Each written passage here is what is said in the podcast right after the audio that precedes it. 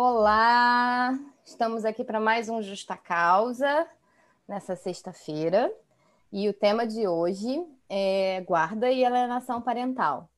E a gente está hoje com duas convidadas que são da área de psicologia, né? a Vanusa Nazar Lima e a Eva Buchner. Falei certo, Eva? Falou, falou. Então, meu cursinho de alemão está funcionando. então, eu vou deixar espaço para as duas se apresentarem um pouquinho para vocês. E na sequência a gente começa. É, já também, deixa, antes da gente seguir, eu avisar que é, a Samira não está participando hoje, porque ficou presa com, com um cliente, cliente né? É. Justamente nessa área, inclusive, faz parte do, do ofício. Mas se ela conseguir, ela vai entrar mais tarde, tá? Então, só Eu estava com saudade, Vivi, eu estava com saudade que na, na sexta-feira passada eu não pude participar, que foi aniversário da minha mãe. Até se fizeram uma homenagem linda para ela. E aí, estava com saudade, estou de volta. Tem que homenagear sua mãe, é a nossa fã número um. Ela é, é a nossa fã número um mesmo. Então, deixa eu, deixa eu abrir o espaço para as nossas convidadas. Vanusa, você pode começar? Sim, posso sim. Boa tarde, pessoal. Meu nome é Vanusa Nazar, Cristana Lima. Eu tenho formação em Direito, em Psicologia. Na verdade, eu me formei primeiro em Direito. Atuei cinco anos, então trabalhei multinacional, Gerdau, algumas, alguns escritórios, algumas empresas. E nessa época, eu me deparei com o trabalho versus vocação. E aí descobri que minha vocação não era muito a parte burocrática do direito, apesar de gostar de muitas vertentes e hoje ainda estudo muito.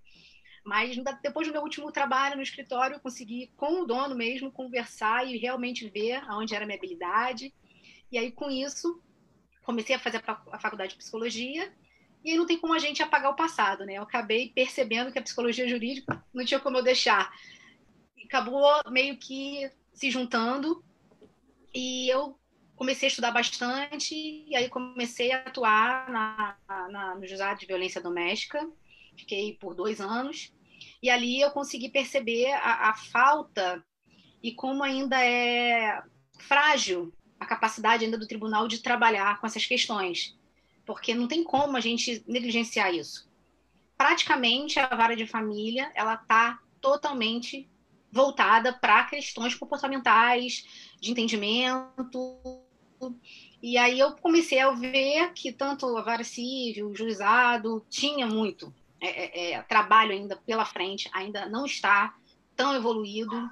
É, a parte de psicologia jurídica ainda falta muita coisa. Temos ainda muitos, muitos estudos, mas ainda está muito, muito fraco, porque o próprio mundo jurídico ainda não, não vê isso ainda. Não, não é todo juiz, não é todo, toda a parte jurídica que ainda quer abraçar os dois mundos, né? Então tem aí essa falta, mas eu percebo nos atendimentos e como essa, a minha vida, até na época do direito, estava muito voltado para também atendimento na área de família, então o mundo dos relacionamentos sempre foi um mundo muito, muito que eu sempre fiquei e vivenciei, tanto no jurídico como na psicologia. E eu percebi que quando você está com muitas demandas e problemas com o seu comportamento, como você cresceu, como você enxerga o mundo, as ideias, tem suas intuições e acredita no que seja, crescimento, relacionamento, filho, interação com as pessoas, se isso da, da sua forma está deturpada, claro que isso vai criar vários problemas e vai ser levado para o mundo jurídico, que é o que realmente toma conta e exerce toda, todo esse processo na nossa vida. Então, daí que eu entrei nesse mundo e hoje eu atuo, né, atendendo muitas famílias, muitas pessoas que trabalham no juizado ou nessa, nessa, nessa situação me encaminham e eu atendo hoje muitas pessoas com essa situação. Acho que é, é isso. Obrigada, Vanessa. Uma coisa curiosa, eu, eu sempre eu sou da opinião que direito e psicologia caminham juntos e devem caminhar, né? E, na verdade, não apenas na área só de família, a gente usa ferramentas psicológicas, até de comunicação, inclusive para se você sentar e fazer um contrato, né, na área completamente societária.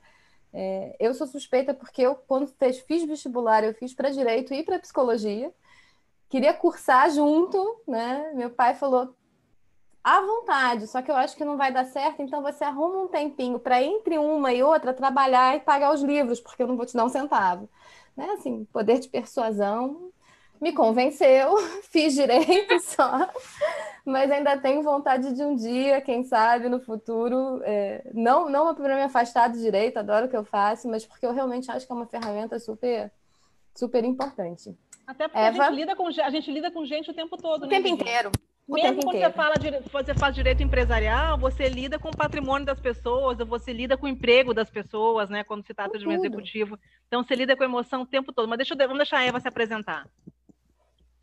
Bom, boa tarde para todo mundo. É, é, quando a Viviane ligou para mim, é, me lembrei de um caso em que a gente atendeu cada uma na sua área, ela como advogada de uma pessoa é, que precisava de uma certa ajuda na comunicação de um litígio, é, numa separação que parecia que ia migrar para uma catástrofe com denúncia, com acusação de alienação, com briga de guarda. Lembra, Viviane? Então, Lembro bem.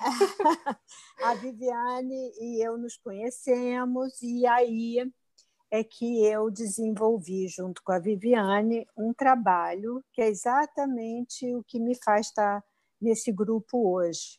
A, a minha origem é, profissional é na fonoaudiologia. Eu fui da primeira turma de fonoaudiologia do Rio de Janeiro, no, no, em Priscas Eras, e naquela época, ser fonoaudióloga tinha um aspecto que era falar certo, falar errado, aprender a ler, aprender a escrever, mas sempre o meu grande atrativo foi a questão da comunicação. Como é que a gente se comunica? Não tanto do ponto de vista mecânico, mas do ponto de vista daquilo que você expressa e o efeito disso é, sobre o contexto. E foi assim que eu continuei, trabalhei muito tempo como fonoaudióloga em área de comunicação. O que, que é isso? Atraso de fala, atraso de, de linguagem, processos de gagueira. Então, a, a comunicação sempre foi, para mim, a, o grande atrator da minha vida, e assim desaguei numa formação em terapia sistêmica, de que, que me abriu o mundo. Eu sou uma antes da formação de quatro anos e uma depois. E aí eu fui fazer psicologia para poder trabalhar como psicóloga, e aí eu derivei para a terapia de família e de casal. E dentro da terapia de casal, continuando a prestar atenção na questão da o efeito da eu, eu, eu resumiria assim, o efeito da comunicação nos diversos contextos que a gente vive, tanto num casal quanto numa separação. Né? Então, como é que a gente pode se separar de uma maneira menos sofrida? Não conheço uma separação é, que venha sem sofrimento, mesmo para quem quer muito, para quem está preparado, para quem está em outra já, a separação, quando cai a ficha, ela cai como uma morte. Sem exagero nenhum, é, é a hora onde as pessoas é, começam a descontar no outro as suas frustrações e começam a ter uma disputa de quem é melhor, quem é pior, e com todo respeito aos advogados, eu acho que nem todos estão atentos para o cuidado disso, né? É, existe uma, uma cultura do litígio, existe uma cultura da disputa de poder, da disputa, por, é, ou seja, é uma cultura que, que faz muito mal para as pessoas e principalmente para quem um casal com filhos. E é muito tóxico e é muito problemático. Então é por isso que eu peguei toda a linha da teoria da comunicação, toda a prática no efeito da comunicação que gera afeto. Você tanto pode fazer para um lado como pode fazer para o outro. É, ou seja, você tanto pode ag é, é, agregar como você pode agredir. O princípio é o mesmo, é em direção a, a compor ou a é, descompor tudo. Então, é por isso que eu estou aqui. Ah, e aí, um pouquinho mais adiante, eu resolvi fazer mediação, que é uma ferramenta que eu adoro, é mediação de conflito em áreas é, de casal e família, inclusive em empresas familiares, viu? É, é nas empresas familiares, quando dá para dar ruim, dá muito ruim, não dá pouco ruim. Hum. E uh, então também usando a comunicação como ferramenta mãe. Bom, acho que eu já me apresentei. Eu, eu, eu na verdade, concordo plenamente, Eva, porque eu caí na, na, na, no direito de família por meio, na verdade, do societário, que é a minha área. Né? Minha área efetiva é societária, sou professora de societário, mas eu lido muito com, com empresas que têm esse perfil familiar. E ali você começa, né, não, não, não só a, a ferra, essas ferramentas de comunicação são super importantes, porque você começa a ter é, uma dobradinha né, das frustrações, às vezes, do negócio, que começam a se misturar com questões pessoais entre os sócios e tudo mais, mas porque, como nesse início você, na minha área, você acaba ficando muito próxima da pessoa, porque o comando da empresa é muito personalizado. Então, eu caí, na verdade, no direito de família, porque negociando o contrato societário, uma vez com um cliente, eu olhei e falei, cara, você não está aqui. Onde é que você está? O que está acontecendo? Ah, não, estou me separando. Então, para tudo, vamos cuidar do seu divórcio. Vamos lá.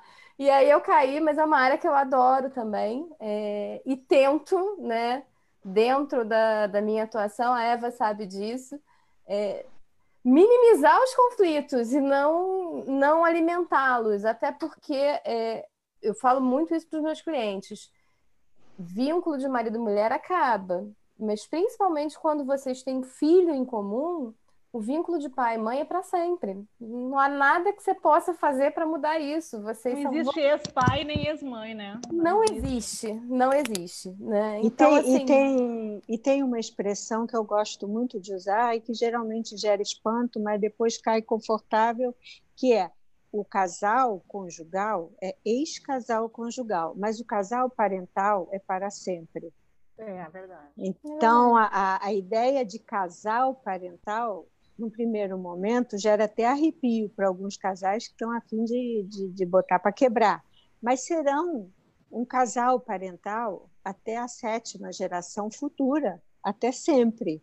Sempre serão referidos como é, o pai de fulano, o avô de fulano, o, o, o neto de fulano, sempre. Sempre serão. É. Não tem como dissolver essa esse vínculo, né? É verdade. E aí, dentro dessa, dessa questão, né, principalmente de guarda, que eu acho que acaba sendo, pelo menos é, é, o que eu observo, né, fazendo família, quando você tem um divórcio sem filhos, é uma situação que você pode até ter ali um, um, um litígio premente e tal, mas que não vai muito adiante, né? Porque a gente está falando no máximo de divisão de bens, se você estapear pela divisão de bens, mas vai acabar, uma hora os bens vão ser divididos. E como o filho é um vínculo permanente, né, acaba acontecendo que nos, né, nos divórcios em que você tem um menor envolvido, esses é que costumam, é, né, se não tiver ali uma, uma uma conversa. São poucos os ex-casais que eu conheço que, que, que se dão bem, inclusive, na forma né, de, de lidar com a guarda da criança. Então, esse é acaba sendo o principal nicho né, da, da nossa atuação. E hoje em dia, né, o Código Civil ele privilegia a guarda compartilhada, é, o que é ótimo, mas embora as pessoas façam um, uma certa confusão, muitas vezes, entre guarda compartilhada e guarda alternada. O código, de certa maneira, privilegia até a alternada, né? Porque ele chega a dizer que o ideal é que a criança passe a maior parte do tempo com ambos os, genitores. E nesse contexto, eu só queria ouvir um pouquinho de vocês, assim, só para explicar para quem está vendo a gente na, na, parte em termos jurídicos, né? É, e desmistificar é, é, é essa equiparação. Guarda compartilhada significa o direito de ambos os genitores, pai e mãe, decidirem conjuntamente sobre as questões relevantes daquela, da vida daquela criança. é, onde ela vai estudar, que religião ela vai seguir, né? Enquanto é menor, né? Depois ela escolhe outra, mas que religião incentivar para aquela criança seguir, os parâmetros morais que ela vai, é, é, que vocês vão ensinar para essa criança, enfim, decisões importantes na vida daquela criança, de saúde também, devem ser tomadas juntas. Isso não necessariamente é igual a uma guarda alternada, em que além desse compartilhamento de decisões, eu tenho sim uma residência temporalmente alternada entre pai e mãe. E aí eu já vi várias dinâmicas. É, já vi um caso que, assim, foi feito por acordo, é, achei bem interessante é, da parte dos pais tentarem fazer dessa maneira, mas eu queria até ouvir de vocês um pouco como é que funciona o impacto da vida dessa criança. Era um dia com um, com outro, um dia com um, um dia com outro, um dia com um, um dia com outro. A criança era muito pequenininha na época em que essa guarda foi instalada, mas eu fico imaginando, assim, eu também sou mãe é, é, e criança, principalmente pequena, precisa de uma certa rotina, né? Nada que ingesse possibilidades. Eu, nunca fui uma mãe muito fresca, mas assim tem que ter uma certa rotina, né? Até e como é que você mantém a rotina dessa criança um dia com um, um dia com outro, dia com um, dia com outro, dia com outro, dia com outro? Depois eles até evoluíram para semana com um, semana com outro. Opa, melhorou, né? É, e já tive um outro caso em que a própria criança, já mais velha, com 10, 11 anos, ficava, eu acho que era dois dias com cada um, começou a ter uma queda escolar e a própria criança teve a maturidade de pedir aos pais para encerrar aquela alternância, porque ele não estava conseguindo estudar, porque a matéria era uma, o livro estava na casa do outro e ele, ele acabou sendo reprovado e ele, olha que criança madura, gente, ele ele entendeu que a causa daquela reprovação era esse regime e ele sugeriu para os pais, vamos fazer diferente? Olha, eu fico uma parte da semana com a minha mãe, mas a cada 15 dias, pai, em vez de você me pegar só no final de semana, você me pega na quinta e me devolve na terça. Assim, a gente fica um pouco mais tempo junto, mas é, é, para não atrapalhar a minha rotina. Então, assim, embora o código privilegie né, a guarda alternada, eu quero entender um pouco de vocês, assim, funciona para todo mundo, não funciona para todo mundo, e o que, que é importante, principalmente é, em termos de comunicação entre os pais, para fazer isso funcionar também, né? Porque se os pais não, não não se comunicam, não exercem esse casal parental, imagino que a, a, a, guarda compartilhada, alternada pelo menos, vai ser inviável, né? Queria um pouco ouvir de vocês isso. É, o que, que quer, acontece? Quer... Vai, vai, falar? Eu falo, né? Não, é, pode falar. É, tá, é, o que, que acontece? Assim, tem quatro tipos, né, de guarda e tem também a nidal, né, que é quando os pais os filhos ficam no ninho, né, a gente chama assim, os filhos ficam na casa e os pais que saem e trocam. Quem usa mochila então, são os pais. Exatamente. Interessante. É, né? Bem bacana isso, hein? É, é, é um tipo, tem a unilateral, né? Alternada e compartilhada. São quatro. A anidal é essa. Só que não é, é, é, acaba sendo muito bom para o filho, mas não é interessante para os pais. Por quê? Porque é eles que vão se sacrificar. Eles que vão ter que ficar saindo e entrando, eles que não vão ter um lugar para se assentar. Então, de uma forma hierárquica, o filho está abaixo, porque ele acaba tendo que seguir os pais e, e, e seguir o que eles querem para a vida deles. E esse lugar é um lugar que eles vão sacrificar para o bem do filho. Entendeu? Então, é uma guarda que ninguém fala, uma guarda que, que é, quase não dá certo. É pouco, é pouco comentada. Exatamente. O que, eu percebo, o que eu acredito que a compartilhada é muito interessante, mas aí vai depender muito da comunicação, da comunicação e da criação dessa criança. Por quê? Porque quando acontece a separação, a criança não de, ela de uma forma simbólica, ela deixa de ser filho e passa a ser um objeto. Um, por que um objeto? Uma forma simbólica, ela, ele vira um objeto, porque ele é um objeto de poder e de controle sobre a relação e sobre as coisas. Então, dependendo de como acabou a relação, eles vão, ambos vão usar esse objeto para conseguir mostrar o seu poder e o que querem ali. Aí o que, que acontece? O pai nunca foi próximo, e aí ele acaba, por, por uma sensação de culpa, ou por achar que está abandonando a família, ou porque quer constituir outra família, ou não quer mais aquela mulher, ele começa a querer porque quer aquele filho. Só que ele nunca foi próximo, mesmo dentro de casa. Sempre foi um pai um pouco ausente, nunca foi tão voltado. Então, quando vai compartilhar, o que, que acontece? A criança fica um pouco perdida.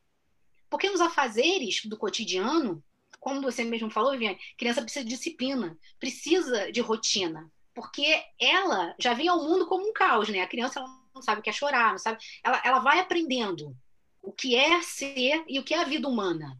Ela vai entendendo aos poucos tudo que ela vai sentindo e como é o convívio.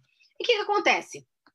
Ela fica com aquele pai que nunca nunca conseguiu, nunca botou com sua comida, nunca ficou no, no cotidiano e fica um pouco perdida. Então ela se sente estranha. E ele fica ali tentando. Mas aí a mãe, às vezes, ela sabe disso, e aí, conforme ela, ela tá batendo, aí às vezes é mal visto. Acaba demonstrando que está implicando, porque foi deixada.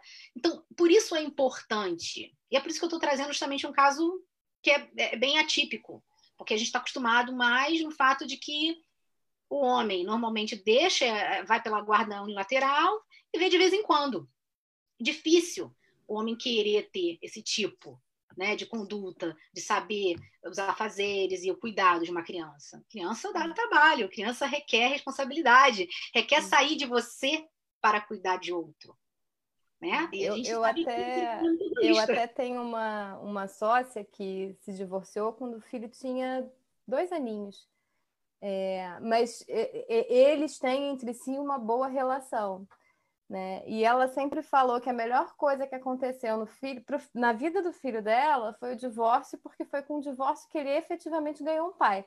É, o pai passou a ser pai paisaço, como nunca foi antes, entendeu? Mas de uma boa forma nesse caso, assim, foi excelente para a criança.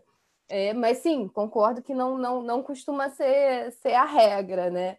É, mas ela fala exatamente isso. Foi, foi, meu filho ganhou um pai com divórcio, foi ótimo para ele. Porque às vezes a relação, como está ruim, ele não consegue exercer de uma forma saudável um, um convívio com o filho. Ter um elo, porque a mãe é muito forte, ela é muito presente. E, e, a mãe ela é muito ligada à criança, mais ou menos até uns 7, 8, ela está ali muito fixa, muito, muito próxima. E é difícil ele conseguir ter um espaço, né? A mulher ela é uma leoa, ela, ela tem essa coisa do cuidado, de ser uma mãe grande, né? Então, nesse sentido, fica difícil. Mas é uma das coisas que eu percebo é essa dinâmica. Às vezes vem a culpa, ou vem uma necessidade de querer repor o que não fez antes e agora que teve essa separação e, e o problema para ele que era a esposa por não conseguir vê-la como mulher acabou então vou criar esse elo com meu filho então tem muita muita muita tem esse caso tem o caso que é o mais comum que é o das, das mulheres usarem a criança para atingir para botar a mágoa dela para fora por ele ter abandonado. Então é, um, é meio que um castigo. Aí vem a alienação parental né? Que aí acaba sendo diferente da síndrome de alienação é, parental. É, vamos, vamos, vamos chegar, vamos guardar um pouquinho para alienação, que eu acho que esse vai ser um, um debate né, próximo. É, mas, mas concordo com você que a criança passa a ser um objeto e, e talvez, assim, até um pouco né, fazendo a meia-culpa com, com o nosso sexo feminino, a gente tem essa coisa de leoa e a gente acha que só a gente que faz direito, né? A gente também, de certa maneira, cerceia um pouco essa presença. E também costuma ter. É, eu, eu, eu sou filha de. Meus pais nunca se separaram, né? Mas meus padrinhos, que eram muito próximos, são separados desde que eu me entendo por gente, né? Embora tivessem uma excelente relação. E eu, como criança, achava ótimo, porque sempre tinha em Natal, aniversário, a disputa do melhor presente. entre os meus padrinhos, eu achava maravilhoso. Mas ainda tem isso, né? Você fica ali tentando conquistar aquela criança, muitas vezes da forma errada, né? Eva. Então, eu estava é, ouvindo vocês e, e eu acho que a questão da guarda ela vai depender muito de alguns fatores, né?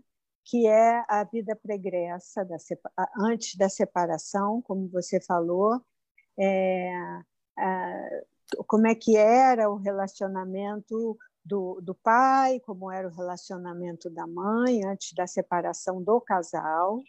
Eu acho que isso faz muito sentido. É, eu acho que os advogados que, que trabalham com família, com casal, deveriam levar isso em conta, fazer uma, várias entrevistas e deveriam, quer dizer, muita gente já faz isso, que é tentar compor com o casal que está se separando o que cada um acha melhor para o filho. Porque, da maneira como você falou, Vanusa, realmente isso é uma disputa de poder fácil e um acerto de contas fácil. O que um barganha com a presença, com a visitação, o outro barganha com dinheiro, com o pensionamento. Então, isso é muito fácil e muito comum e muito estimulado na nossa prática. Então, eu acho que sim, é, dependendo da idade da criança e dependendo da história pregressa de como era o pai com essa criança, como era a mãe com essa criança, e de que cada um espera que seja o melhor, e normalmente o que se diz é assim: eu, é, eu tenho o direito de, de conviver com meu filho. É um direito, sem dúvida nenhuma, mas a, a, o que você tem para oferecer para o seu filho nesta idade? Por isso que eu acho que esse é um processo de guarda, deveria ser co-construído com os pais, co-construído. Então, hoje em dia tem uma, uma, um, não sei se é um fenômeno, não sei se eu generalizaria, de que os pais se separam com os bebezinhos que estão na barriga, né? E, e bebezinhos recém-nascidos. Então, e já começa uma briga pela, pela guarda. Então, é, eu acho que cada caso dá trabalho, mas cada caso deveria ser analisado por caso, né? Sim, então assim, é a guarda é compartilhada numa determinada idade, a guarda alternada eu nunca vi dar certo dia sim, dia não, nunca vi. Eu também não tenho tanta toda a experiência do mundo, eu nunca vi, né? Aliás, eu, eu, eu, eu conheço uma criança, uma, uma história que o pai pega a criança no final do dia, faz os deveres, mas a criança vai dormir na casa da mãe todo dia, nove, nove e meia, dez horas. Então, assim, essa criança é muito atordoada, é muito atordoada. Não é nem por uma necessidade que a mãe trabalhe até dez horas, não. É, é, é, uma, é uma obrigação do menino chegar e ir para o pai durante três horas, e é uma obrigação dormir na casa da mãe, porque é uma obrigação. Então, isso é, é realmente o único caso, assim, eu não vejo nenhuma criança feliz. vira um interesse do vira o interesse dos pais, né, Eva, e não da criança, não do menor, né? Eu vejo Exatamente. como acaba sendo, é, acaba eu vendo nessa situação que fica muito mais se administrando a conveniência, o interesse dos pais de exercer a sua paternidade, sua maternidade o que é legítimo, né? Que se tem interesse, né? Normalmente se tem e é natural e é salutar, mas eu também observo que muitas vezes nessa coisa fica comigo, fica com outra coisa, vamos dividir meio a meio, né? Como se fosse aquela coisa de, de salomônica, assim, né? Complicada. Uh, a criança fica, eu fico imaginando, né? Eu não tive a minha vida toda, sou da época que é difícil a gente ter pai e mãe separado, então tive a sorte de viver com o pai e com a mãe. E eu sou separada, divorciada, mas o meu filho sempre viveu comigo e teve até pouco, infelizmente, contato com o pai. Mas eu fico imaginando como deve ser difícil para a criança nessa coisa. Eu fico me imaginando a gente, né, enquanto adulto. Imagina você dorme um dia numa casa, outro dia noutra não deve ser uma coisa agradável, né? Você tem um pouco de roupa aqui, um pouco de roupa lá, você até que horas tem. Deve ser bem difícil, assim. Eu fico como, como ser humano, né? Como cidadão, como, como alguém que tem sentimentos, né? E que também tem horas que quer ficar no seu canto, né? Porque a gente esquece que a criança tem horas que ela também quer ficar no seu canto, como a gente também quer ficar no nosso canto, né? E a gente esquece que, que a criança também tem esse tipo de sentimento, né? Exato. Eu acho que essa coisa da guarda é trabalhoso, eu sei que os fóruns andam lotados. Aliás, acabei de ler uma notícia, acho que vocês devem ter lido ontem, eu até copiei, que agora, é, na pandemia, tem se feito divórcio online. Então, Sim. rapidamente, os cartórios estão aceitando um divórcio online. Vamos ver o que vai acontecer com relação a um divórcio online com os filhos. Eu não ah, sei como é. É aí deixa eu até fazer o, o, o, o parênteses. Você pode fazer divórcio extrajudicial se você tiver filho menor, somente se você já tiver guarda e alimentos homologados judicialmente. Então, eu não posso extrajudicialmente hum. pactuar sobre o menor. Eu Sim. posso só me divorciar e fazer partilha de bens. Sim. E, inclusive, os cartórios nem fazem, nem podem aceitar um divórcio extrajudicial se as questões relativas ao menor não tiverem pré-decididas. Ah, então, ah, é, estava Até porque tem o Ministério tem... Público, né? Até porque tem que ter é. a intersecção do Ministério Público. E aí você estaria pulando essa etapa que é fundamental, né? É, não, ainda, e ainda bem, né? Porque senão realmente ainda concordo bem. com a Eva. Imagina, né? online em dois Perigo. minutos é um perigo com a criança. Né? E às vezes tem pai e mãe maluco, né, gente? E aí, graças a Deus, que a gente tem o Ministério Público que muitas vezes enxerga isso. É, eu sei, eu, eu, eu, é, é, é, mas eu acho que, que é, é um trabalho muito maior, não estou fazendo crítica, mas eu vejo que se o foco for o menor dano possível para cada um dos elementos, se o foco for esse, eu realmente acho que tem que ser muito mais trabalhado do que costuma ser, muito mais trabalhado. Tem que se trabalhar com os pais, tem que se trabalhar é, pensando no que os pais sabem sobre o que é melhor, e é uma composição, uma construção conjunta, é muito trabalhoso, mas é muito mais, vamos dizer, é, é preventivo para sofrimento esse trabalho nesse momento eu, eu acho. É. Assim, a justiça, eu, tenho visto, de certa maneira, um, uma evolução, pelo menos nas varas de família aqui do Rio, né? Claro que a gente está falando de capital, isso também tem uma diferença muito grande. É, então, assim, eu tenho observado muito, e não só no Foro Central, o Foro Regional aqui de Madureira é maravilhoso na área de família, por exemplo é, uma tentativa, nunca cheguei a fazer, nesse foro eu fiz é, uma adoção. E o que eu adorei lá é justamente é, essa parte interdisciplinar, assim, como eles reforçam isso. Então, tanto o núcleo de ação social quanto o núcleo de psicologia eram muito presentes. A área de família, isso não tem no Fórum Central, mas é, tem uma sala específica para espera com criança, então assim, com brinquedo, com. Porque imagina, uma criança num fórum já está numa situação desconfortável. Já sabe que os pais estão ali se matando, né? Porque se não tivessem se matando, a criança nem estaria no fórum, né? É, e ainda está naquele ambiente pesado, sério e tal. Então, eu acho, é, tem, tem, tem sido muito bacana, é, em algumas varas, pelo menos aqui da capital, essa tentativa de trazer justamente essa construção, né? De, um caso de família ele não é um caso exclusivamente jurídico. Na verdade, ele é um, um caso muito pouco jurídico, né? Porque às vezes você está atendendo um cliente na área de família, ele pergunta assim, mas, mas doutora, como é que o que, que, a, justi o que, que a justiça fala nesse tipo de caso? Eu falei, olha, é, assim, na área de família, depende, mais do que, né? Embora essa seja a primeira pergunta que a gente brinca que você aprende na faculdade de direito, que a resposta para qualquer coisa depende. Né? A resposta certa para tudo, mas na área de família, mais especificamente, porque você tem sim alguns padrões mínimos, mas todo caso ele é decidido muito e necessariamente com base na formação dos aspectos fáticos daquela família.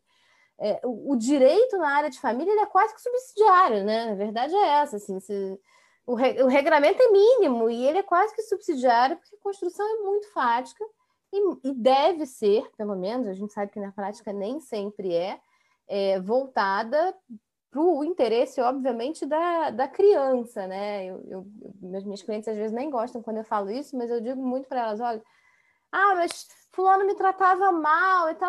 Você não é o protagonista desse processo. Isso você vai, receber, vai resolver numa ação de indenização, se você quiser, por dano moral e tal, mas no processo ah, de guarda, lembrar, você não é lembrar, foco. Ah, e até lembrar que está se divorciando, provavelmente porque não é bem tratada, e porque o casamento acabou, porque não tem o trato. Então, assim, por isso você tem a separação como uma ferramenta, uma possibilidade, não como uma vingança. É uma Exato. saída A separação é uma saída para uma situação de impasse. É uma é. saída. Tá tudo errado, gente, porque assim, o que, que acontece? Você deve observar que muitos casais, você falou uma coisa, Viviane, que veio isso na minha cabeça, levam problemas, problemas mínimos para a justiça. Ai, gente, é como se ele o juiz para ser o pai. Você percebe? Assim, é como se o juiz fosse o pai para dizer: eu faço isso aqui ou eu faço aquilo ali. Para escolher escola. É. Onde meu filho deve estudar, na escola A, B ou C. É. Foi muito perdido, gente. Assim, o conceito de família foi muito perdido. 70, dos anos 80, 80 para cá, as famílias foram muito fragmentadas, né?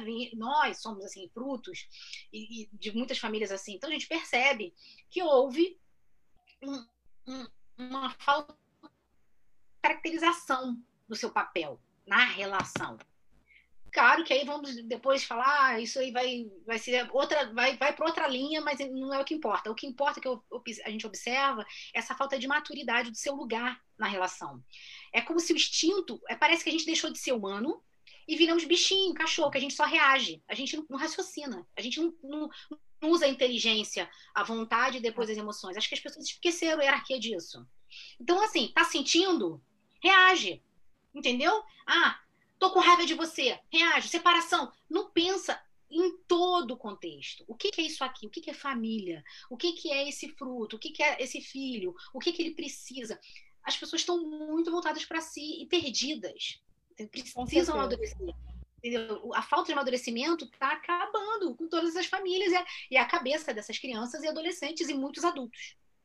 É, eu queria fazer você... uma provocação para. Desculpa, Vivi, falar ao mesmo tempo. Vai, vai, vai, vai, claro. Eu queria fazer uma provocação Vanusa. Uh, um, da, do, um dos motivos que eu iniciei uma série de lives logo que começou a, a pandemia foi a questão do aumento da, da violência doméstica, e até fiz um com a Isabela. E enfim, a gente tem observado uma série de, de, também a Eva também deve estar observando uma série de fenômenos comportamentais, né? Muitas coisas vieram à tona nesse momento da pandemia. E eu penso, aí é, um, é uma opinião minha particular, que na verdade uh, não é que as coisas, uh, por exemplo, o sujeito se tornou um agressor, ele nunca foi um agressor, mas ele se tornou um agressor porque está em confinamento, não, eu acredito que ele já, o sujeito já tinha, né, uma propensão, aquele que não agredia antes e passou a agredir, já tinha uma propensão à agressão, já tinha uh, uma veia, um viés de agressividade, e talvez pelo confinamento, pela aquela convivência 24 horas, ou por outros fatores de estresse, nós todos estamos passando, né, sem exceção, muitas vezes aquilo veio à tona. Então, acredito que potencializou a questão da violência com a pandemia. Não é que tornou ninguém violento. Aí até lembro que esses tempos tinha um sujeito, um treinador de um time de futebol, que ele defendia o retorno do, do futebol né, durante a pandemia, e ele deu uma declaração de que tinha que voltar imediatamente o futebol, porque um amigo dele até já tinha batido na mulher. Então, achei isso assim uma coisa tão interessante, essa declaração, enfim. Uh, aí eu quero falar, fala, Eva. Não, eu só, não, eu só queria fazer um comentário, claro, porque claro, eu acho claro. que você, fala, você falou uma coisa tão importante, que talvez não tenha a ver com a guarda, mas tem a ver sim, mais com a sim. violência, que afeta, afeta muito né, os filhos, as crianças e os próprios adultos. Né? É o fato de que essa pandemia ela teve uma, um efeito de destampar tudo. Acho que só não destampou é, é, a humanidade ainda, porque ela destampou, ela destampou tudo que havia na humanidade, de bom e Sim. de ruim. Sim. E eu acho que quando se fala em violência, é, é, é, é porque isso estava aí, e eu acho que a gente está vivendo um mundo, principalmente no Brasil, um mundo onde a gente está vivendo uma violência enorme, a gente a, a gente está vivendo, está sendo abusado, a gente está sendo desrespeitado, a gente está sendo maltratado. Então, quando você está numa mesma casa com uma mesma pessoa, se você não tem uma maturidade enorme, você simplesmente faz em casa o que estão fazendo com você, né? Então, eu acho que isso é uma coisa para refletir. Eu conheço casos de pais separados, divorciados, com essa história do homeschooling, das crianças fazerem dever online, e que foi uma outra problemática generalizada na, nas famílias, generalizada, e nas escolas também, onde haviam pais que, que se revezavam para fazer o dever. Então, teve gente que se uniu para ajudar a fazer dever com as crianças, teve gente separada que foi morar junto, está morando junto assim. na, na pandemia, por economia e por proteção, para não ficar andando para lá e para cá. Então, assim, eu acho que a gente está vivendo um, um, um, modo de vida, principalmente no Brasil, que vai mudar muito, em, inclusive a questão do divórcio, da guarda.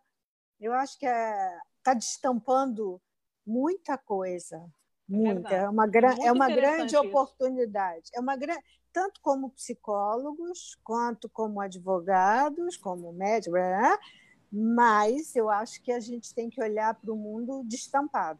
Inclusive, é, é um grande laboratório, né, Eva? É um grande laboratório que a gente está vivendo, em que as relações, as relações estão sendo muito revistas, né? Esses tempos eu escutei, só para não esquecer, mas depois eu vou fazer a pergunta que ainda está guardada. Eu escutei, uh, foi de um desses filósofos nossos agora da atualidade, eu estou tentando lembrar quem foi que falou, se foi o Pondé, se foi algum outro que falou isso, mas ele falou uma coisa que eu gostei muito dessa frase, que ele falou que o que conserva as relações muitas vezes é o tempo em que as pessoas ficam separadas, né? Durante durante o seu dia a dia, né? É, é a rotina, é o fato de você sair para trabalhar, é o fato de sair para jogar um futebol, da mulher ir encontrar as amigas, ou também jogar, fazer um esporte, né? Não querendo ser machista, enfim. E isso que, que na verdade tem o dom de conservar as relações.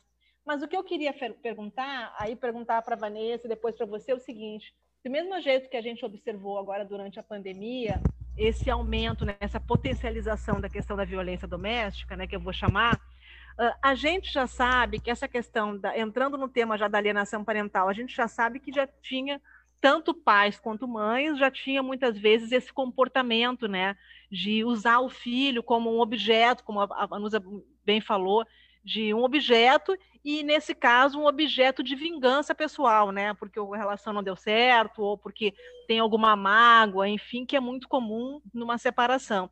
Então usar a criança como uma grande arma, né? Que é uma coisa é, execrável, na minha opinião, muito triste. E, e eu queria perguntar para vocês como é que isso se comportou, qual é a observação de vocês com relação ao momento, porque nesse momento tanto o pai ou a mãe que exercem esse tipo de, de que tem esse tipo de comportamento, eles eh, têm agora uma legitimidade, eu vou chamar legitimidade, não, mas na verdade uma desculpa, eu prefiro a palavra desculpa, né, que seria não expor a criança, as idas e vindas, e proteger a criança, enquanto a gente sabe que, graças a Deus, a criança, apesar de ter um veículo muitas vezes transmissor, mas o Papai do Céu sabe o que faz, e as crianças não são hoje maiores atingidos, né? Eu digo graças a Deus, uh, Deus sabe o que faz, porque se as crianças tivessem sido os mais atingidos, acho que a gente estaria nessa hora arrancando todo mundo os cabelos, que seria uma grande desgraça. Mas então, como é que vocês observam aí no dia a dia de vocês, na experiência de vocês, esse fator nesse momento da pandemia? Tá, a criança está sendo mais usada do que antes? Só, só complementando, porque coincidentemente a, a Cândida botou o, o, assunto e tem um comentário aqui, a gente fica ah, vendo. Eu, vi, eu, eu quando fico assim, é, é porque é, eu estou olhando eu, a outra tela para ver os comentários ao vivo. Eu, às vezes estou, às vezes eu não estou. E tem um, uma pergunta, mas durante, enquanto você estava falando, entrou a pergunta. Exatamente nessa linha, tá? Do Sidney Lima Filho, que está assistindo a gente, perguntando. Na visão de vocês, como as famílias podem vigiar para não cometer alienação parental nesse momento de pandemia? É exatamente a, a questão colocada. Bom, assim, o que, que, que, eu posso. Primeiro, não tem como a gente falar de relação se não, não dizer exatamente um pouco da essência da mulher e um pouco da essência do homem. Por que, que a gente vê muita violência vindo do homem? O homem ele tem, na sua própria essência, ele é na essência dele, ele tem uma agressividade, uma insegurança. O homem ele tem isso na essência dele. Tá? Isso faz com que ele seja, ele consiga conquistar o mundo, ele seja territorialista. Isso está muito na essência do, do, masculino. E nós mulheres, nós temos duas coisas clássicas, né, que está ligada a insatisfação. A gente sempre tem uma insatisfação, a gente sempre quer uma coisa, A gente sempre quebra essa. Isso está na, na gente, essa é uma coisa natural. Nós temos um mundo aqui dentro. E temos essa coisa do desequilíbrio, que está ligada ao quê? Ao, ao, nosso humor, ao nosso hormônio. Nós somos pessoas oscilantes. Então, assim, feliz é aquela que sabe disso e vive bem com isso. Se entende. Então, o fato da mulher ter esse desequilíbrio, né? E o homem ter essa agressividade, quando eles não estão maduros e eles não são pessoas racionais que se entendem, isso começa a ficar muito latente na relação. E aí o que acontece? Vem uma situação, como a Eva falou, a pandemia, a pandemia faz o quê? Faz tudo ficar latente. O convívio fica latente. As responsabilidades ficam latentes. Aquela criança fica latente ali, a permanência dela, o convívio, as obrigações ficam latentes. Pessoas que estão acostumadas a sair de manhã para ir trabalhar não vão, elas vão acordar, elas vão ter que limpar a casa, elas vão ter que fazer comida, elas vão ter que fazer trabalho. Elas têm que. A mulher, por exemplo, né, que é muito cobrada nesse sentido da dinâmica de uma casa Aí tem que dar atenção para o marido. Aí tem que lidar com o homem que está desesperado porque eu perdi o emprego. Porque aí, aí, começa o quê? A cabeça fica mal, vem agressividade, porque ele já tem isso na essência. Aí ele começa a ficar desesperado, que não vai saber como, como dar comida para aquela criança, como pagar as contas, e a mulher começa a cobrar, a mulher começa a ficar oscilante. Então, a, a, é, esse combo sempre acaba levando para muita violência. De todos os casos que eu atendi o tempo todo no juizado, o que eu mais percebi era isso. Era um destempero devido ao fato daquele casal não saber lidar com os seus impulsos, com a, a, nossa natureza, o que a gente realmente tem. Então, com a pandemia, isso não foi observado e não é visto. Agora, tem muitos casais que conseguiram fazer algo inverso. O que era antes um caos, porque era dispersão, com a intenção, a, a, a intensidade, foi criado um vínculo. Foi criado uma forma de, de, de melhorar o que antes era mais difícil. Por quê? Porque a dispersão não deixava eles criarem uma intimidade. Então, a gente viu esses dois, esses dois lados. Essa violência, por quê? Por não saber lidar com essa pressão, a falta de dinheiro, a, a, a, o excesso das responsabilidades, a cobrança numa pessoa só. Por quê? Porque a mulher, nós sabemos, quem é da geração para cá, que nós somos mulheres de guerra. Nós não fomos criadas para ser donas de casa todo mundo escutou muita coisa das suas mães, né, da sua família. Minha filha, você tem que crescer, trabalhar, estudar. Então, assim, a gente tem que se adequar a uma realidade, a realidade de dona de casa. Mas a gente não foi criada assim, pelo menos não da geração de 80, 70 para cá. Então, quando você se depara com isso, a maioria surtou. Eu tive vários pacientes que falaram, falavam chorando, chorando nas consultas, assim, chorando. Eu estou desesperada, eu não estou conseguindo trabalhar online, dar atenção para o meu filho e fazer comida. É, e ainda tem o tempero então, assim, do filho, né? Porque às vezes esse filho é, é, terceirizado. Você tem ali uma estrutura de babá, de escola, de creche e tal, que também acabou, né? Então, de repente, você tem a criança 24 horas com você. É é a pressão. Essa pressão causou isso que é o que vocês estão vendo indo agora para a justiça. Porque não, não conseguiram lidar com todo esse caos, essa pressão. Então é o que mais eu vejo, vejo e observo no que está acontecendo. É isso. Respondi, Bom, posso, posso falar, a Cândida? Lógico, lógico. Então, assim, é, eu queria, com todo o respeito à minha colega Vanusa, propor um outro olhar com relação a homem e mulher, né? Porque eu tenho, eu, eu gosto muito. Eu sou da geração que fui criada para ser dona de casa e nunca foi, nunca fui. Então estou quebrando a cabeça nessa pandemia para poder fazer serviço doméstico. Então assim, é, de, de muitos anos para cá, é, eu aprendi que essa separação muito rígida de como é um homem, como é uma mulher, afetam muito negativamente quando há um divórcio, quando há uma separação. Acho que essa visão de que o homem é agressivo e a mulher é incompleta, a mulher não sabe o que quer, em compensação, o homem foi preparado para a guerra, para a luta, para sustento, e a mulher. Eu prefiro é, olhar por um outro ângulo, eu prefiro olhar para o ângulo de como é que cada um se constitui dentro daquele contexto, seja de casamento, seja de separação, dentro da pandemia, que é um evento novo para guerreiros e não guerreiros. né? Essa, essa pandemia, ela realmente trouxe alguma coisa que, é, é, assim como os médicos dizem, nós não sabemos o que vai acontecer ainda, nós psicólogos, e, e mesmo que não tenhamos nenhuma especialidade, nós humanos não sabemos como fazer. E eu, um pouco diferente de você, prefiro evitar esse tipo de, é, vamos dizer, fechamento analítico de quem é um e de quem é outro. É, na minha experiência, eu conheço várias mulheres que são verdadeiras guerreiras, quiçá predadoras, quiçá mais é, agressivas. Isso não tem nada a ver em comparação, tem a ver com a história pessoal de cada uma. Eu conheço homens é, muito maternais, muito prontos para uma paternagem. Então, eu, eu acho muito delicado que na justiça, sabe, é, eu acho que na justiça, e, e, já que estamos falando com advogados, com advogadas, né, eu acho que a gente deve evitar esse tipo de fechamento. Eu, eu proponho que a gente tenha mais trabalho, mas trabalho de uma genuína curiosidade, de uma genuína pergunta, aquela, aquela pergunta que não sabe a resposta.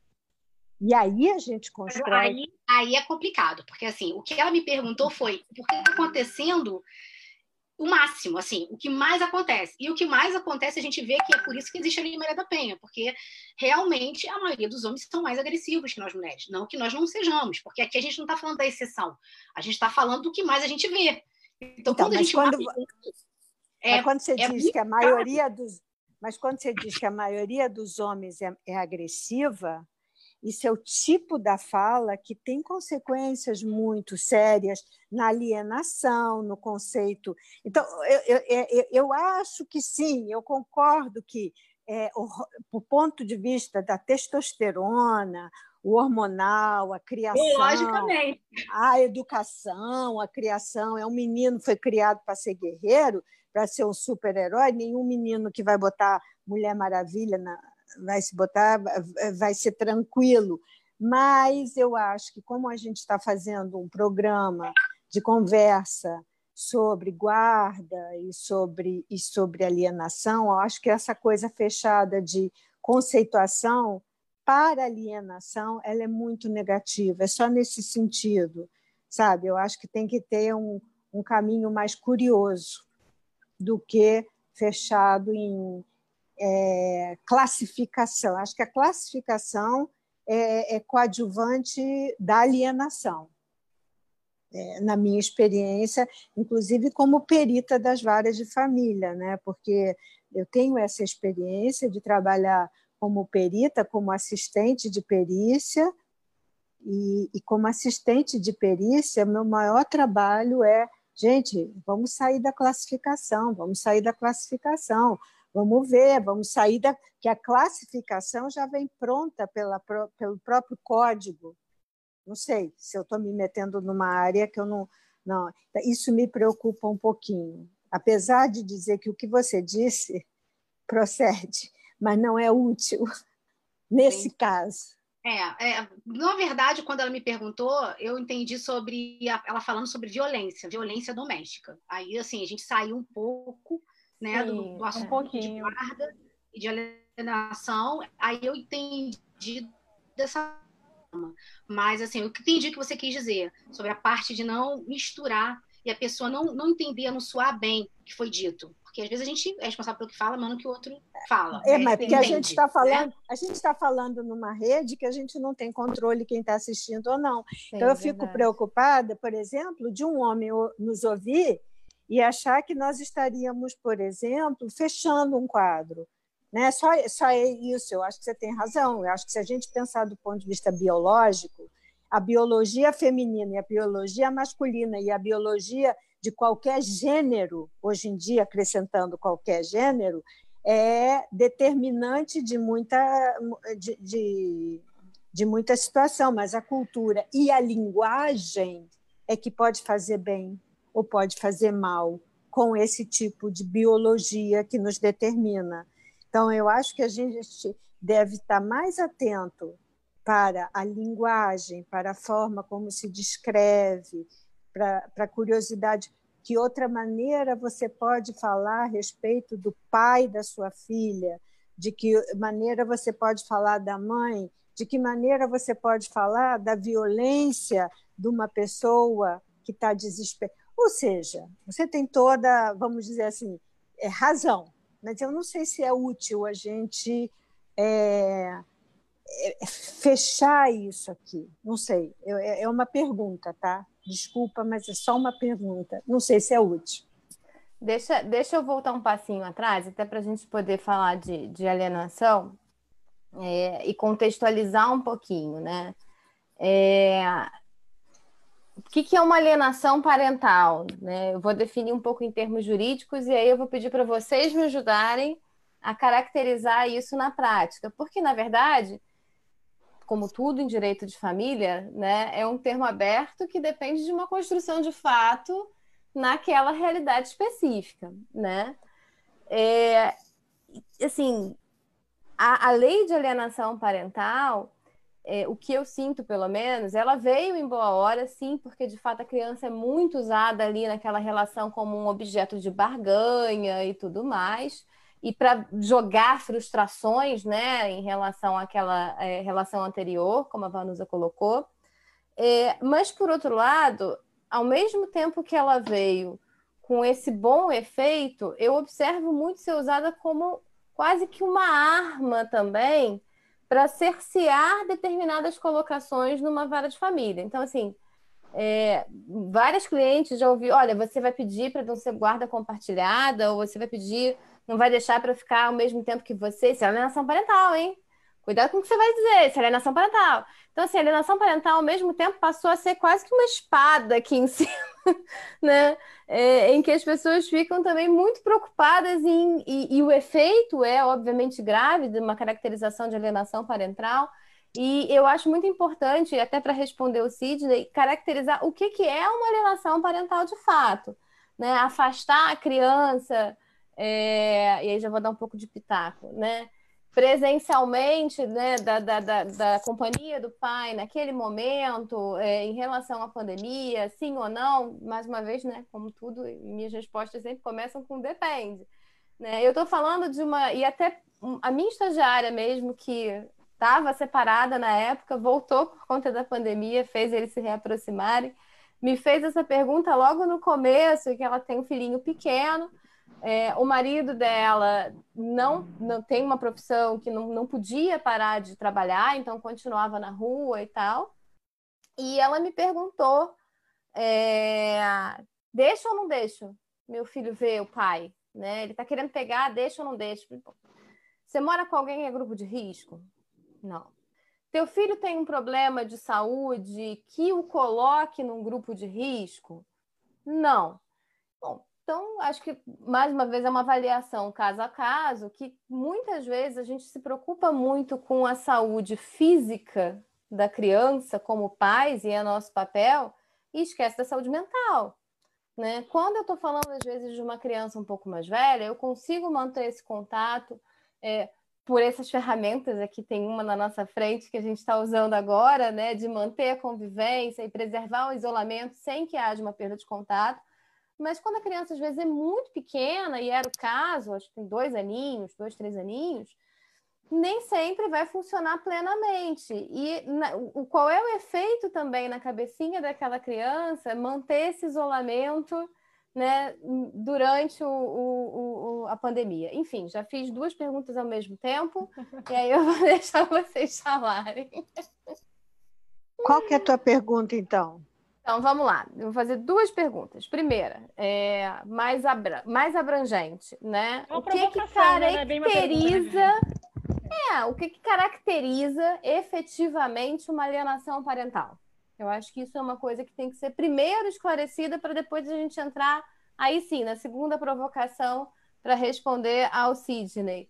E o que, que eu faço para evitar que esta alienação aconteça, especialmente em tempos de pandemia, em que, como a Cândida colocou, o isolamento social muitas vezes passa a ser uma ferramenta validada para a prática da, da alienação? É, é, o que eu, a primeira coisa que você vai observar é o comportamento da criança. Quando ele está passando por essa situação, muda o comportamento dele. Ele começa a falar algumas coisas negativas relacionadas ao pai ou à mãe, quem ele tiver, e é, são coisas que vai soar estranhas, que ele nunca falou, que ele nunca conversou. Sempre é uma visão negativa. E uma visão de algo que ele não vivenciou com um filho. Então ele vai observar que não é um discurso, algo que ele viva na relação de pai e filho ou mãe e filho. Então, primeira coisa que vai, vai ser visto é isso. É uma rejeição, ou não vai querer atender o telefone. Começa assim: ah, ó, é seu pai, ó, é a sua mãe que tá ligando. Eu não quero falar. Ah, depois eu falo com ele. Depois eu vejo, vamos fazer uma chamada de vídeo? Ah, não quero agora não, estou ocupado. Primeiro começa por uma rejeição. Quando não tem mais como evitar o contato, começa as conversas. E na conversa ele começa a agredir de uma forma indireta. Na, de uma forma indireta, no sentido de que entra alguns assuntos que ele nunca conversou, como eu falei, e ele começa a atacar atacar de uma forma que não é o que ele está acostumado, ou um assunto que ele nunca abordou com o filho, e aí ele começa ali a ver uma característica de uma rejeição de contato. E aí ele não consegue mais manter um relacionamento sadio com o filho. Aí tudo que é voltado para aquela criança, para aquele contato, fica pesado, fica difícil, a criança começa a rejeitar ele de todos os sentidos. Então, aí começa a ter, e eu, eu acho que o primeiro caso é, vamos chamar aí o psicólogo para poder avaliar. E que não é rápido e não é fácil, porque criança é esperta. É, é, ideias introjetadas não ficam rápidas, a gente não consegue captar rápido. Tem que ter algumas sessões, né? É, principalmente a psicologia infantil. Ela, ela é muito difícil, às vezes ela é muito mais representada nos desenhos, dependendo da idade, porque se ele não tiver no campo da linguagem, se ele não tiver bem desenvolvido, a Eva sabe disso porque ela é fundióloga. Então ele precisa o quê? Se expressar nos desenhos, de uma forma imaginária. A criança ela mistura muito a realidade com a fantasia. Então você tem que ter um trabalho muito efetivo, muito bom para você conseguir caracterizar isso aí. Por quê? Porque às vezes é, pode não ser uma alienação, vai depender muito do contexto, da, da, das circunstâncias. Pode ser uma rejeição daquele cônjuge ter saído de casa. Então ele culpa aquele cônjuge. Ele começa a ficar com raiva porque ele, ele saiu de casa. Aí ele vai começar a ficar chateado, não quer ter contato, porque ele, porque ele só está magoado por causa da separação. Então é importante muito ver o contexto da história. Se a separação é, é, tem muito tempo ou não, se ele sempre foi assim, se começou agora. É uma série de questões que tem que ser avaliada para aí caracterizar a alienação parental. É isso. É, eu, eu acho que tem uma, uma distinção importante entre alienação Desculpa, Viviane, e a... eu acho que a Samira está querendo entrar. Mas ela tem que aparecer aqui para mim. Desculpa interromper, Eva. ela pra... ainda não... Assim que ela aparecer, eu coloco ela. Posso continuar? Pode, Pode por favor. Então, é, eu acho que vale a pena fazer uma pequena distinção, que tem a alienação parental, que é, é impedir que o, o outro, porque alienação é quando a gente nega a existência de qualquer outra pessoa. Inclusive, existe toda uma, uma maneira de se falar de alienação, que é a morte inventada. Então, a morte inventada é a crônice, é quando fica crônico a vontade de fazer desaparecer aquela pessoa. Quando há uma. É, isso a gente pode fazer com uma sogra, um, um, um genro, uma, um, um cunhado, né? A gente pode querer fazer isso com um irmão, a gente pode fazer isso, de uma tentativa de matar o outro em vida, né? É, e geralmente quem usa esse tipo de, de é, ferramenta de matar o outro é alguém que precisa é, é, melhorar o seu nível de, de, de recursos para lidar com os problemas. Então, quando há uma separação, e uma separação geralmente com muita briga e que não se resolve apesar da briga, porque quando o juiz arbitra, vai ficar assim ou vai ficar assim, ou quando os advogados dizem, vamos tirar isso ou vamos pegar isso, a alienação ela vem da sociedade, da cultura e entra para dentro de um casal que não conseguiu fazer uma separação é, é, saudável. Então, existem separações que são feitas de maneira saudável. Nem toda separação precisa ser uma guerra. E Sim. isso é importante que quem se separa que procure pessoas que os ajudem a se separar de maneira civilizada, respeitosa, o que é um caminho para ah, evitar a, a alienação. E tem a síndrome da alienação, que são várias atitudes que vão sendo tomadas com a intenção de tirar o outro da vida do filho. Né? É, é, muito, é, é, é uma patologia, é uma doença.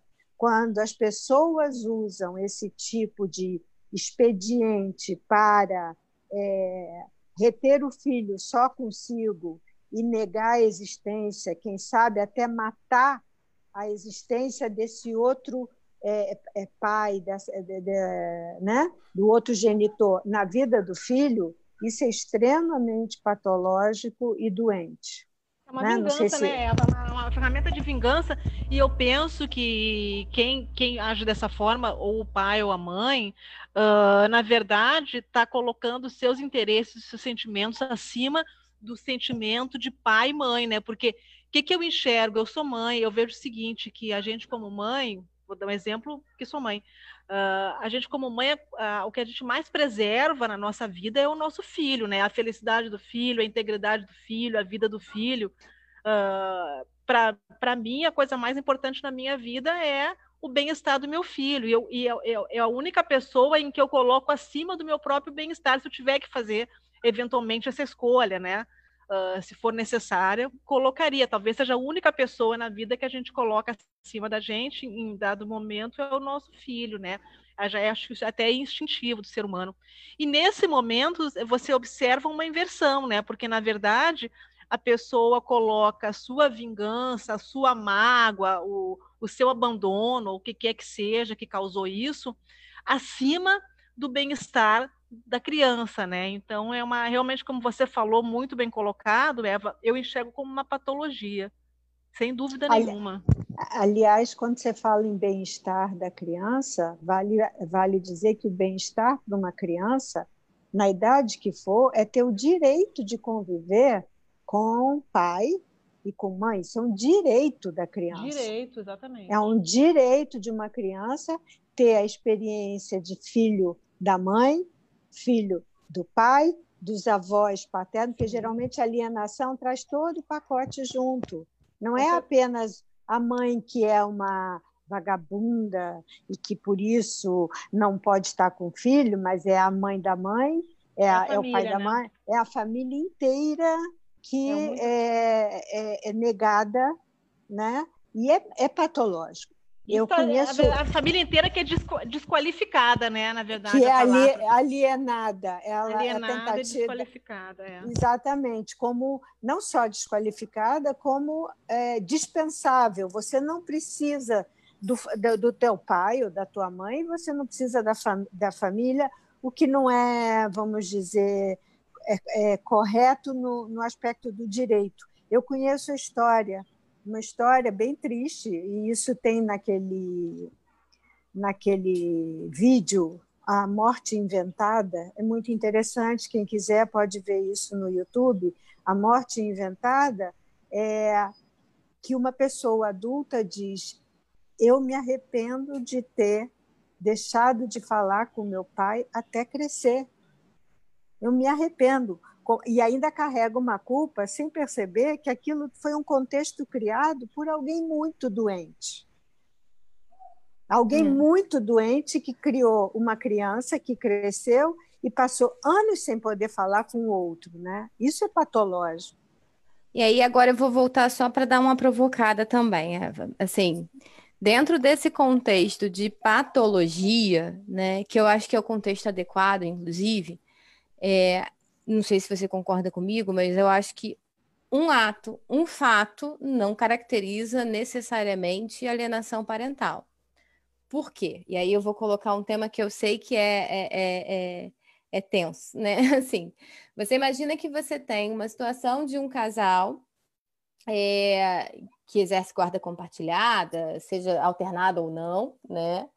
Em que um deles é, recebe uma oportunidade de trabalho em outra cidade e que gostaria de fazer isto, né? Porque vai criar para ele, enfim, oportunidades e tal.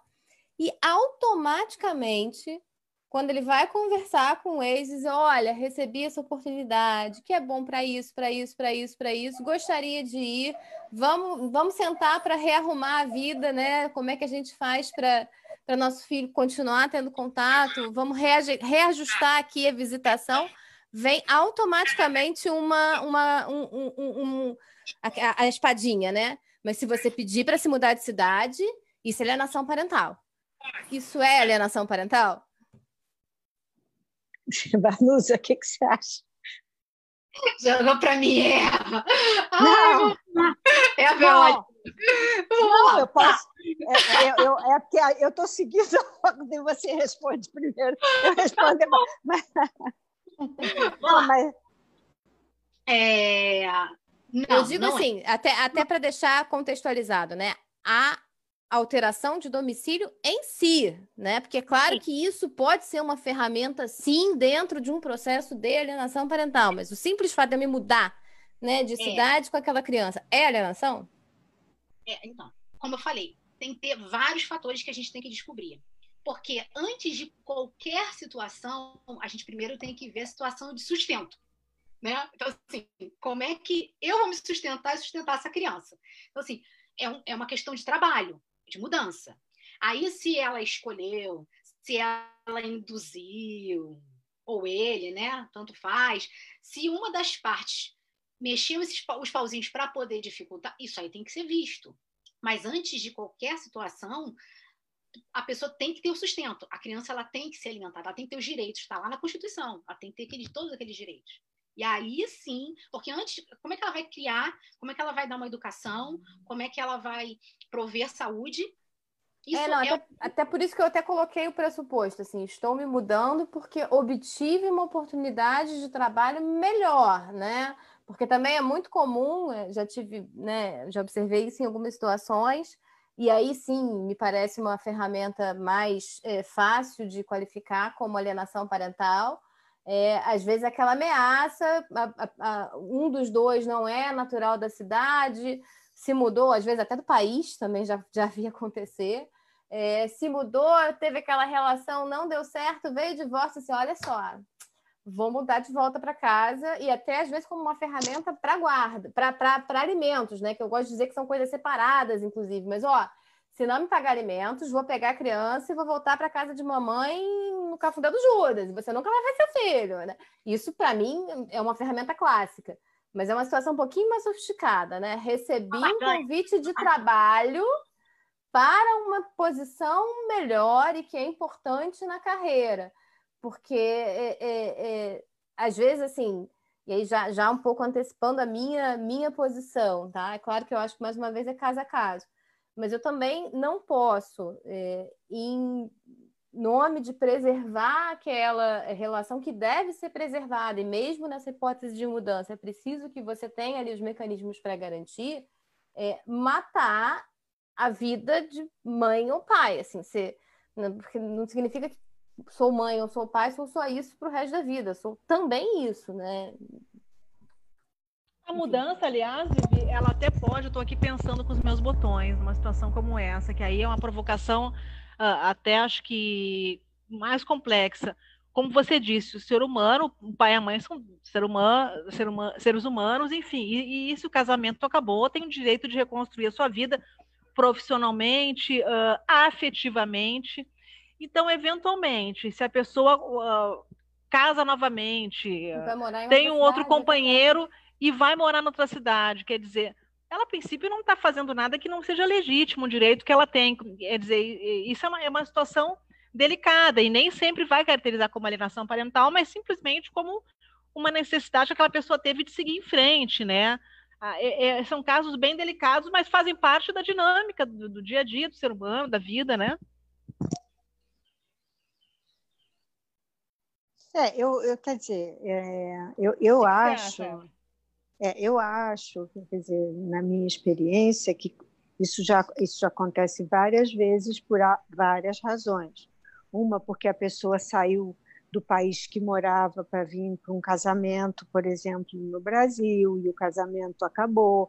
Essa pessoa quer voltar, ela tem é, é uma rede familiar no país de origem, o casamento acabou ou como é que faz para levar uma criança é, menor de idade, é, é, pessoas realmente com, com oferta de trabalho nessa crise, como é que faz para conviver, pessoas que se recasaram depois de divorciado e foram morar em outro estado.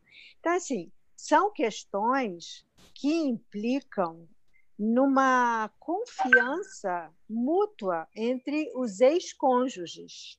Essa é porque veja bem, o, o divórcio é porque o casamento acabou, mas não significa. E aí, é, é, na verdade, a minha bandeira é anti-litígio, anti o alimento ao litígio, porque essas coisas podem acontecer e, e na dinâmica do dia a dia isso não precisa nem é, acontecer uma coisa grave de alguém ter que morar em outro. Então, assim, cada atitude que alguém que precisa sair de perto do outro e levar o seu filho precisa levar em consideração a confiança de que aquilo não é uma vingança.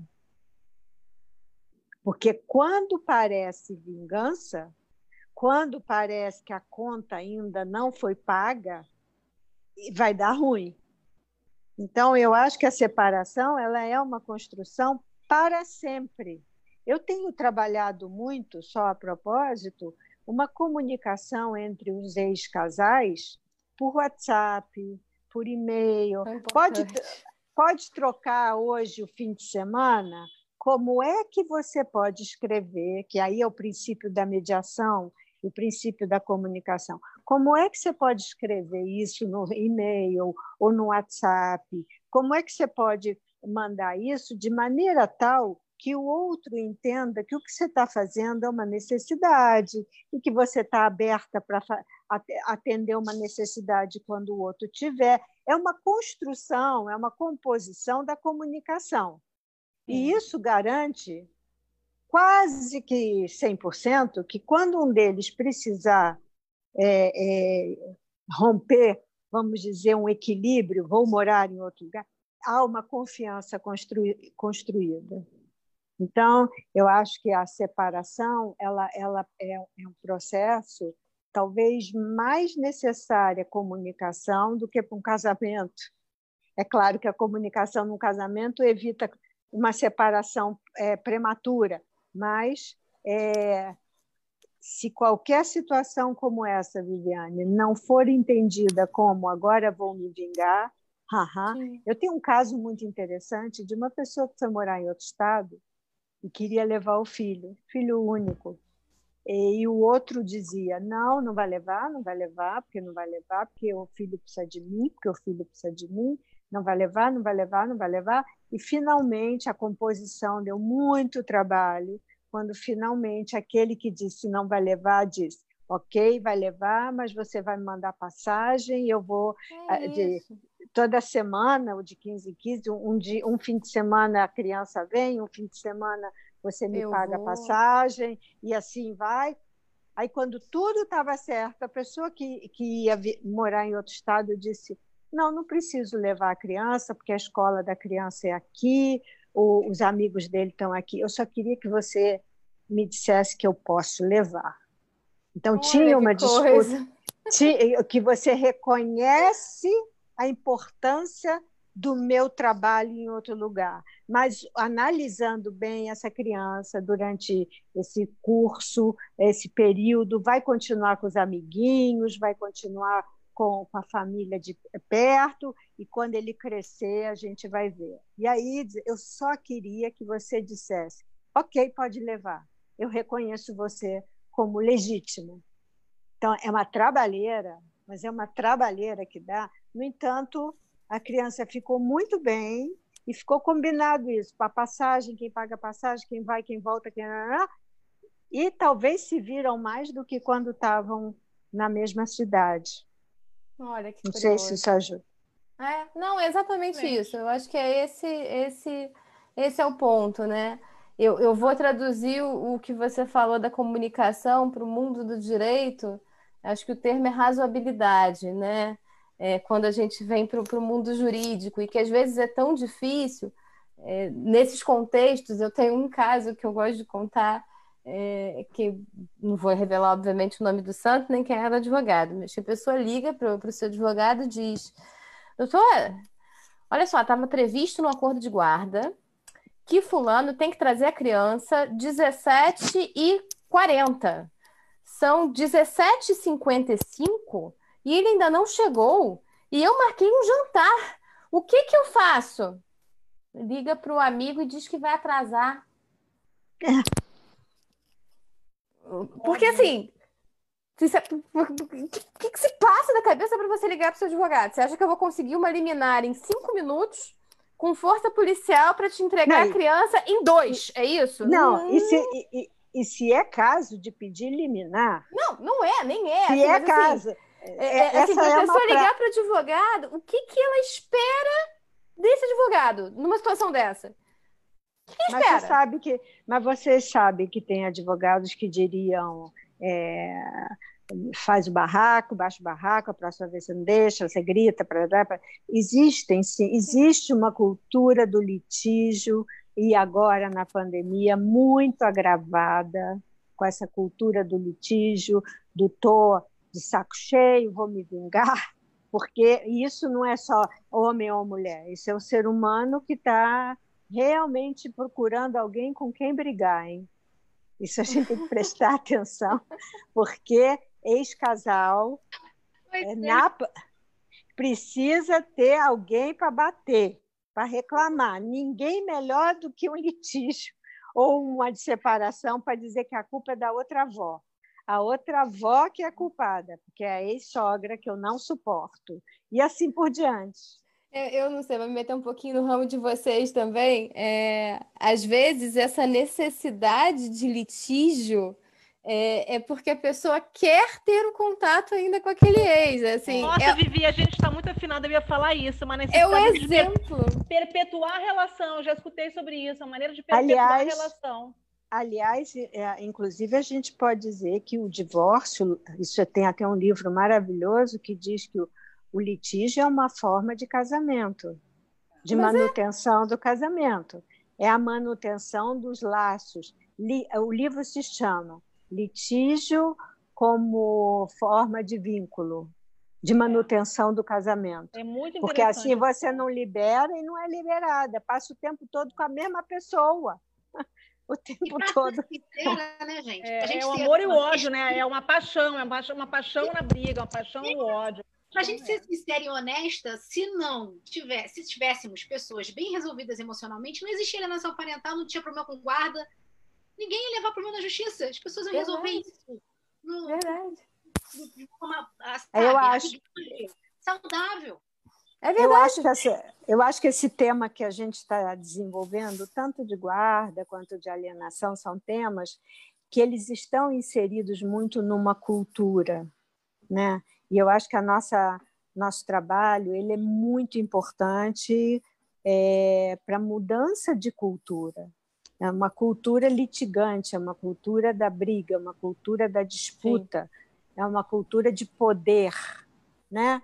Então, eu acho que cada vez que a gente consegue ajudar um, um casal a ser ex-casal de maneira sem ser poliana, não é, não é uma maneira boba, mas assim, de uma maneira mais é, com, com uma comunicação saudável, a gente está evitando o sofrimento de toda uma família e do desdobramento, porque as pessoas refazem suas vidas sem Sim.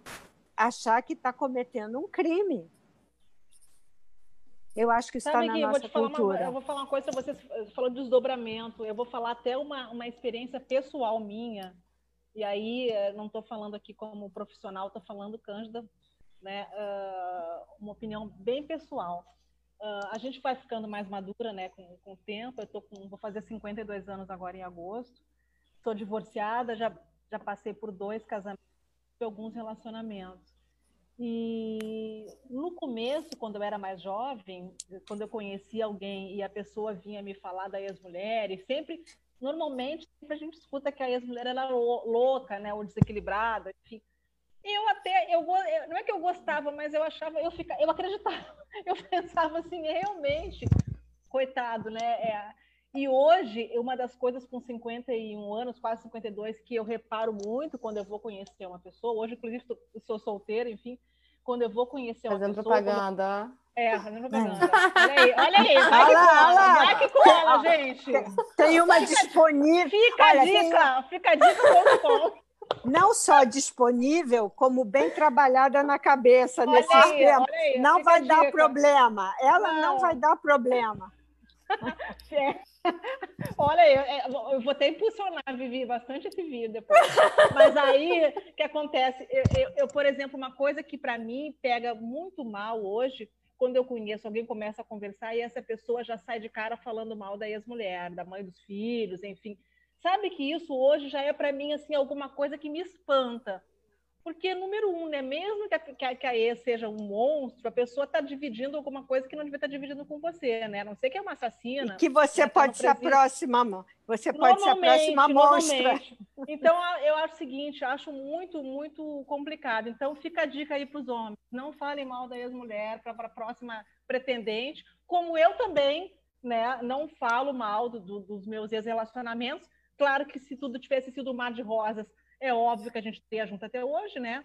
Mas eu acho que você não precisa. Eu acho que isso a gente aprende um pouco com o tempo e, e vai exatamente, principalmente quando você tem filho, né? Na verdade, você está desqualificando para um terceiro, para terceiros, o pai do teu filho, né? Ou a mãe do teu filho, que é mais grave ainda, né? Além, além do que, né? No final das contas, a pessoa diz assim: vem cá, quem é você que escolhe tão mal uma pessoa, né? É, Pega mal para quem escolhe, não é para quem, não é para quem ficou, é você que está errado, que quem é essa pessoa que fala tão mal do marido? Que escolha é essa? Essa pessoa não deve Pois é, teve um que falou né? tão mal da ex-mulher, tão mal, tão mal, tão mal, que desde o começo disse, ela fazia. É... Não, e aí eu perguntei, quanto tempo você ficou casado? Ah, ficamos 14 anos. Você é um cara muito ou paciente, né? Ou gosta de sofrer, né? Alguma coisa patológica, deixa aí. Porque, sinceramente, né? É isso. Mas foi só um parênteses para ilustrar. Meninas, eu, eu, a gente gosta de dizer que é, a gente vai, vai, vai, o papo vai rolando solto, a gente não sente a hora passar e a gente não. sabe que é hora de terminar quando a gente começa a acender a luz atrás, é, a janela ficar escura, né? As telinhas vão escurecendo. Então, infelizmente, eu acho que é chegada a hora da partida, né?